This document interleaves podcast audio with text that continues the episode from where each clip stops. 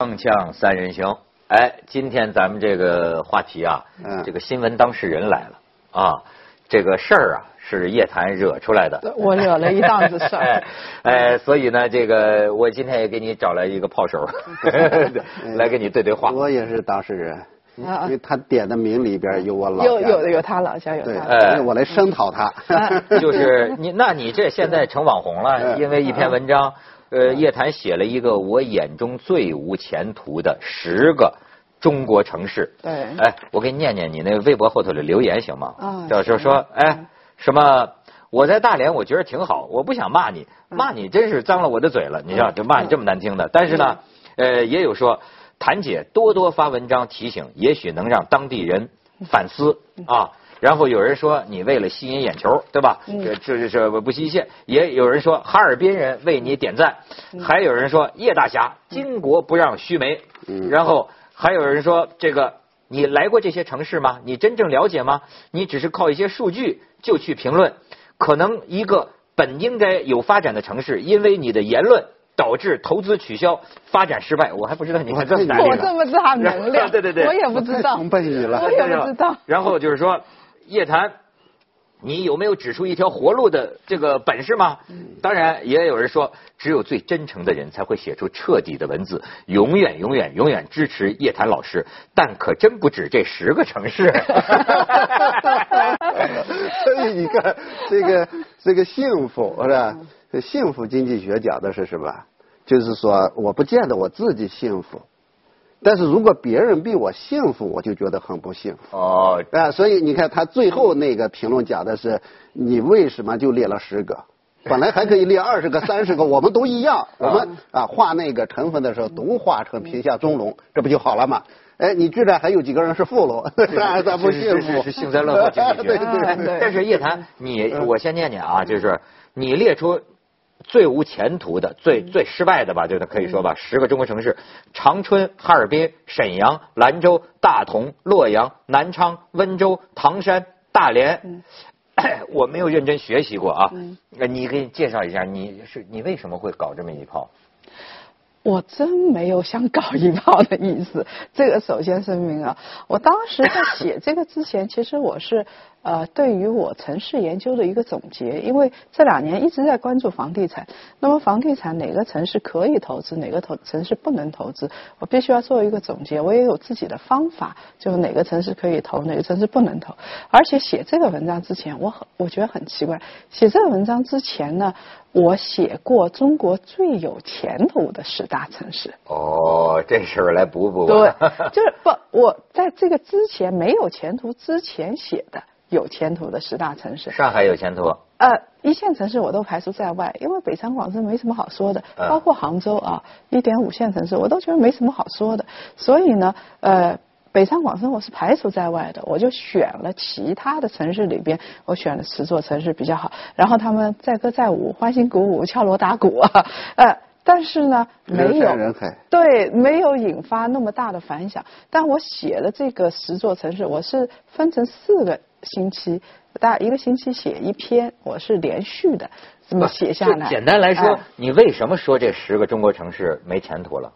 很很简单，我有我的评判标准，我用这个评判标准在评判的时候，过去几年我复盘了之后，都取得了不错的业绩，所以我给朋友推荐，我说什么地方的房地产能买，我不是瞎说的。你比如说，我举个例子哎啊哎，你你排在最头，我发现东北居多。对哎，但是有些赞同他意见的人就是说嗯，没错，东北是彻底完了。我怎么发现私下里有人有这样的？长春、哈尔滨、沈阳怎么没前途了？还有大连，就是呃东北的几个主要城市，我就觉得都有点问题。首先是这个第一，当地的呃人均的财富非常少，然后一个城市是主导的行业，这个主导的行业基本上是由国企来主导的。然后这个城市虽然很大，但是没有发展起服务业来。就是说，他比如说一个企业，他就办社会了。他办了社会之后，街上所有的洗头洗脚的店，然后是那个饮食店没得活了，全都在他那个小社会里边，全都包圆了。那那个城市还怎么细分啊？还发展什么服务业？全都你们干得了。这对不对？还是当年重工业基地国企的那套还在延续呢？那还在延续的话，不是所有的时候它都有问题。你比如说，中国刚好需要重化工业的时候，它不会有问题，因为它刚好是发展这个行业的。对。你比如说像呃长春一汽在长春，然后它那个奥迪车卖了那么多，所以如果说它那个不用转型的时候，它日子还还过得去，没有像现在这么。麻烦，但是现在呢，你就会发现麻烦了，因为它转型不及时，不及时了之后，你会发现，如果是在浙江，我的天呐，有这么一家企业，不知道多少配套企业，不知道多少服务行业就起来了，起码汽配我就做它个一百家。这座城市就就带动起来了，但是当地就是因为日子过得很好，它就没有这样的带动作用。它是甚至我如果是内部做一个食堂的话，边上的饭店我都未必能带动得起来，那这个就很麻烦。哎，光远老师，你你这不是说说说你老家呢？对，你老家呢？你这个，因为我我看了一下那个叶老师的，就是他兰州，他真的惹祸了。兰州有人已经写文章抨击他。嗯。然后呢，叶老师也大度，把那个文章就发在自己的公号了。嗯。呃，他的公号有两篇已经被盖掉了。嗯。那就说明这个兰州人民举报能力也是挺强的。这个也是兰州人民。对，盖掉了。但是这个我就说提出问题。我汇报一下。啊。这个四篇全被干掉了。呃，但是有一篇好像还在。啊。还在。是吗？有幸存了一篇，就兰州啊，我看。兰州那篇还在。我看还在。我没听懂被谁干掉了。就肯定是网友举报嘛，举报说哎这个对说这个违规，你这文章违规。我觉得在中国其实真正提出问题是好事，嗯，是吧？呃，我现在看就是那些反驳的，因为我还仔细看了一下那些反驳的，基本都是当地人来反驳。我今天其实特别不愿意做一个角色，就是我代表兰州人民来声讨他。啊，因为因为任何一个人都是很爱自己的家乡的。那你声讨一下长春，对吧？这个我讲这个，比如说这十个，这十个我我会讲，比如说城市竞争力，对吧？因为城市竞争力的研究这么多年了，已经已经很成熟了。就是一哪个城市有竞争力，它有很多指标啊。比如说社科院，它它做呃做做这种研究的时候，比如说一级指标多少个？比如说有十几个，二级指标可能有五十多个，三级指标甚至有两三百个。就按照这些指标，比如说有些是年轻指数，有些是基础设施指数，啊，有些是金融指数，有些是财富指数，有些是这个产业竞争力指数。它这个指数非常多。叶老师在写这个文章的时候，就是他有他的一些指数。对。比如说，这个容易被人抓住的是什么？比如说，我如果是呃这个他的反驳者，我会讲第一个，他讲的那些，比如说你有一项是中小学人数，是吧？对。中小学人数事实上过去十多年甚至二十年都在往下走，啊，就是九七年以后这是个转折点，九七年以后整个在往下走。如果按照从九七年我看到二零一四年，按照这么一个阶段来看的话，我们的中小学的数量其实减少了快百分之七十。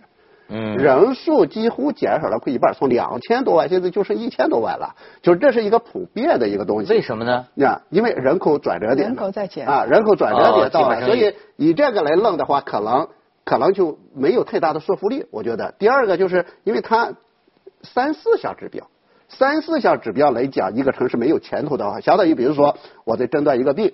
啊，这呢一个病，这个病可能是需要十项指标、二十项指标，但叶老师讲了三项指标、四项指标，说你不行了。然后别人说，哎，我这一块挺好，对吧？你比如说莱州，我讲莱州，莱州这么多，兰州拉面挺好，一个拉面挺好，一个读者也不错吧？你看我们经常装逼的时候，就拿读者上面的话，心灵鸡汤。读者现在也走下坡路了吧？也还不错，也最整体的。这是小时候的回忆啊，我们小时候的回忆。对呀，去年上市。对，去年资本市场上市，而且它多元化走的还可以。这一个呢，我发现凤姐喜欢看。真的，呃呃，人文社科杂志，那所以 那个你要看的话，可能只有我们那个地方还能坚守那么那么一个就纯的。你看，如果十年前，哎，十年前你看，二十年看都可以，而且空气变化非常大。就以前的兰州，那那那北京那肯定比它好。那现在的兰州的空气绝对比北京好。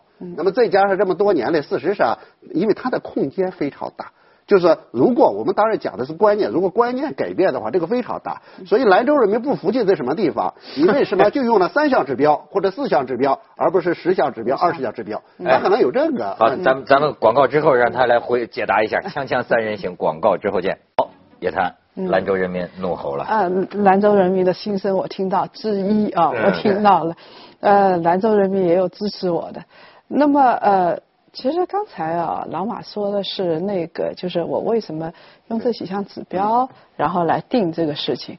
我想这个很明确，因为我当时分析城市的时候也看了，我都是看了统计公报里边所有的指标我都看，看了之后，我认为这几项指标是我判断城市我复盘之后最准确的指标。这是我的一个判断，我非常希望有更多的人像老马一样很理性来跟我对话。那我我觉得没什么，我就告诉你我的判断标准是什么，我为什么用这几个指标。虽然少，但是有时候复盘了之后，就像我们投资股票一样，你只要一两个指标，你复盘你觉得这个特别有用，你就会抓住这个指标去看。那么。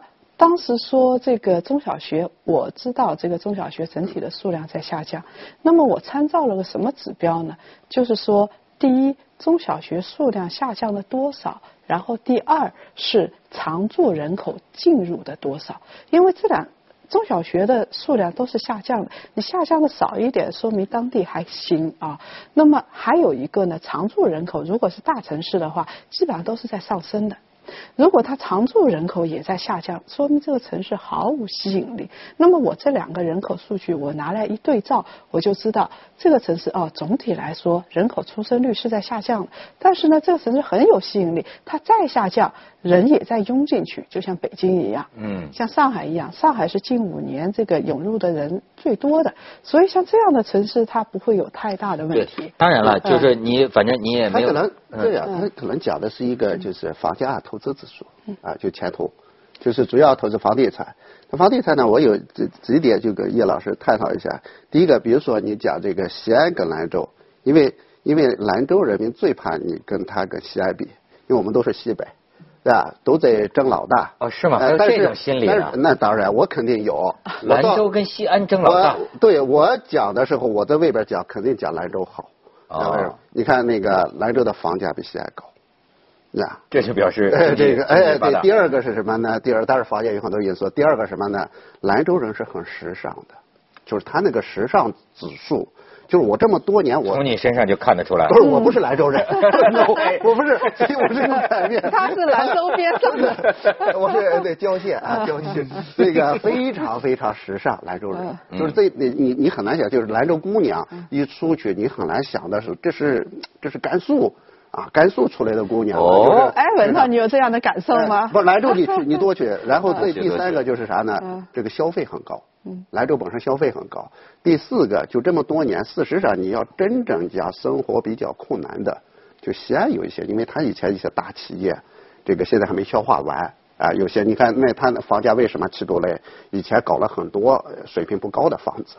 然后第二个呢，有很多人收入比较低，就那个地方你多少代的股东，但是起不来，是吧？有这问题，所以你从这个来讲，再一个如果说人口的话，我这我有一个发现，就是叶檀老师给我一个启示，我最近特别关注人口，我发现如果按照人口净流入，你知道中国人口净流入最大的城市是谁？我不知道你最近关注没有？北京、上海啊？No，最牛的是武汉，一年有一年，二零一四年好像净人口净流入，一六年？二零一四年的人口净流入超过两百万。不，我是 这 原因呢？不是，他整个就是呃呃，这个就这么多年的第一个是我就是我从人口我发现一个一个啥，当然武汉很大，因为中部中部其实缺一个城市，中国的这个脊梁骨你还起不来啊，就是缺个城市，就武汉一一个有这个概念。第二个啥呢？你发现没有？你看我们俩都研究房地产，那个房地产二零一五年销量最大的城市，你知道是哪个？武汉。哎，那这非常就是我去武汉，因为我以前你看我在去年还写了个文章，我说哪些地方的城市二零一六年房价会大涨，我就没写武汉。我没写武汉以后，今年就是我说的那些基本都涨起来了。但武汉有很多人问为什么没武汉？你对武汉的房价怎么看？所以前段时间我就去了一趟武汉嘛。我去武汉以后，就这些指标让我很震撼。第一个是销量全国第一，第二，今年前三个季度已经把去年全年的盖掉了。那能我能这个外行的说，武汉的吸引力大过北上广吗？呃，应该很有潜力吧？不是，因为不是，嗯。呃，这个他说的是一年的数据，而从长期的数据来看，就是近五年、近十年的数据来看，没有一个城市可以跟北京、上海。深圳这个城市相比，哎，这个是符合我们感觉的。对，然后还有一个呢，就是说在人口流入的过程当中，到底是省内人口流入，还是全国人口流入，还是全球人口流入？如果像纽约这样是全球都想移民过去，它是一个国际化大都市；上海、北京把自己叫国际化大都市，它是全国人口流入，所以我们只能叫它中国大都市。如果是像呃郑州、武汉或者南昌是省内的人过去，那我们只能说对 湖北大都市是这样一个概念。然后流入还有一种就是最近行政区划，嗯它的划分很厉害。也就是说以前是周边的县，像杭州这样，它把整个一个包围它的大区全都划进来了。就是这个因素很复杂，但是呢，既然你也没提石家庄呢，我也不跟你怒吼，对吧？但是呢，我我我就说，他实际上呃，我关心的是什么问题啊？就等于在中国，这里他我觉得这个引人注意的，也就是在这儿，就是在中国现在有一些个城市，嗯，感觉是走到了绝路，呃，末路，是。没有前途。这个就是从一个这个，其实这个我对叶老师这个文章就最大的不是他写了兰州，而是因为有很多可能我认为更加没前途的，就还是比较幸福学。比如说，你比如说这个大庆，对吧？这些资源型的城市，就是比如说这个，但是再再举多了，我可能会会哎说，是吧？我就举一个，就是大庆，像这样的城市，其实面临的这种困境啊，面临的压力，转型的压力更大，对吧？呃，所以我认为就是说，油开采完了吗？呃，还没有，但基本基本差不多，了，对吧？嗯，基本差不多，因为你开采油到最后可能就是成本比那个油价要高了，它这就没法开采下去。呃，还有我们很多，你看国家国务院这么多年一直现在是有三批吧，可能资源型城市转型，怎么样转型是个很大的困难。就是以前比如说靠煤炭、靠这个石油啊，你现在没了。没了以后怎么办？那当地的人口能形成一个自己服务自己的经济循环系统吗？很难呀，不行，因为就是因为当地都是国企一家独大，他没有办法细分出来。对，而且还有一个什么问题，就是我们经常讲经济学，经常讲这个荷兰病，啊，就是说你这个因为你资源很丰富的情况下，其实你其他根本发展不起来，因为大家有依赖。比如说你这下边用脚一踩。比如说克拉玛依，好像有很多人跟我讲，克拉玛依就是这样，就是你这个脚丫子往下一踩，这油就冒出来。哦，就说这个地方说他再去干别的，他是没有动力的。对，所以就是你现在去看那些资源型城市为什么转型非常困难呢？原因就在于我以前吃资源，我没有必要去搞别的。哦，啊，我很轻松的能赚到钱，我为什么去搞高科技啊？为什么去搞服务业啊？所以这个。所以我觉得叶老师就这一次，我不管别人骂不骂，他的最大价值在什么地方？让我们大家思考一个城市的未来，对吧？因为毕竟现在这个世界整个是一个城市世界，我们人类进入城市文明以后，未来怎么发展？比如它的市场化程度、它的创新意识、它的年轻程度、它的科技竞争力，每一个城市其实都有自己的特点。哎，所以我认为，我我刚才突发奇想，你说它会出现人类历史上中国现在的有些城市，有一天会被废弃吗？呃一定会，就这个城市彻底废弃了。一定会，一定会。那个你见过没有？你你们见过一个图片没有？就是浙江有一个村子废弃了，像那个绿野仙踪一样。上边那个那个全是绿油油的爬山虎，全是爬山，你看着非常恐惧啊！你就看着那个那个就是废弃的。我记得当年谁的一篇文章里边就写过一个，就是呃，有一个村子，其实从清朝开始就有上千户人家，最后到了九十年代的时候，就剩下一个老人了。就这个老人如果去世以后。这个村子也就废弃了。所以要到时候只是回荡着铁人王建喜的传说。锵锵三人行，广告之后见。但是叶檀，人家那个网友说了，说叶檀，你有没有指出一条活路的本事呢？你光说是不行了。对。呃，我认为就是。活路吧。哎，少来了，你已经活得生龙活虎了。兰州人民，咱这兰州郊区的活得很时尚了，已经。对呀，兰州人民很时尚。不是，是不是？你是一种天地不仁的观点，就是可能有些城市注定会完蛋，也没招。但是有些城市还是有条活路。呃，就是这样子的，就是任何一个我我是一个这个自然主义者，或者我认为任何东西都有周期啊，所以我就拿几个城市来举例子，也回应一下这几个城市呢跳的比较高，我也说一下，其实真是我没有对他们有什么成见。如果说是像长春他那个写的文章都是排比句啊，嗯，然后排比句。是没用的。我想说的是，人没用二人转就可以了。就是那个，你想想看，你只要如果当地的制造业，然后人才真的能够起来，我看过他们的高等教育，在理工啊、重那个重工这一块是不错的。你如果真的能起来，当地是有。你如果说制造业，你你。呃，没有活路，或者是你的机制不改变，那投资肯定不出山海关。所以，即便是呃东北的几个城市，我想说的是不一样。我一定要强调是不一样。像大连，我觉得就是被拉下水的，因为周边的经济比较差。大连本身对我都奇怪，大连咱印象中挺好，对，怎么没前途呢？就是被拉下水。我现在走了就没前途了吗？大连是什么？那个，我记得我很多年前啊，我去大连，我一直跟他们讲，我说大连不属于东北，啊，我从来都认为大连不属于东北。大连人民也不说自己是东北人，他说自己是大连人。但是我这几年去，我真觉得大连就是东北，就是他那种他那种那个朝气，呃，他那种拼劲儿，对，包括那个城市给你的那种气质，嗯，就是你会看到大街上，比如说起大风的时候，那个。乱飞舞着很多东西，你会觉得很没落。这一般是吧？就是就是。贾樟柯的电影拍那些小城市，对对对，你就说，哎呦，你会想着大连这个城市怎么会变成这样？所以会有这样的。还有啊，我想说的是，就是呃，有人其实刚才那个马老师也提出来，他很不理解为什么像呃，你要说东北他们能理解的话，那像温州他不能理解？为什么说这个呃？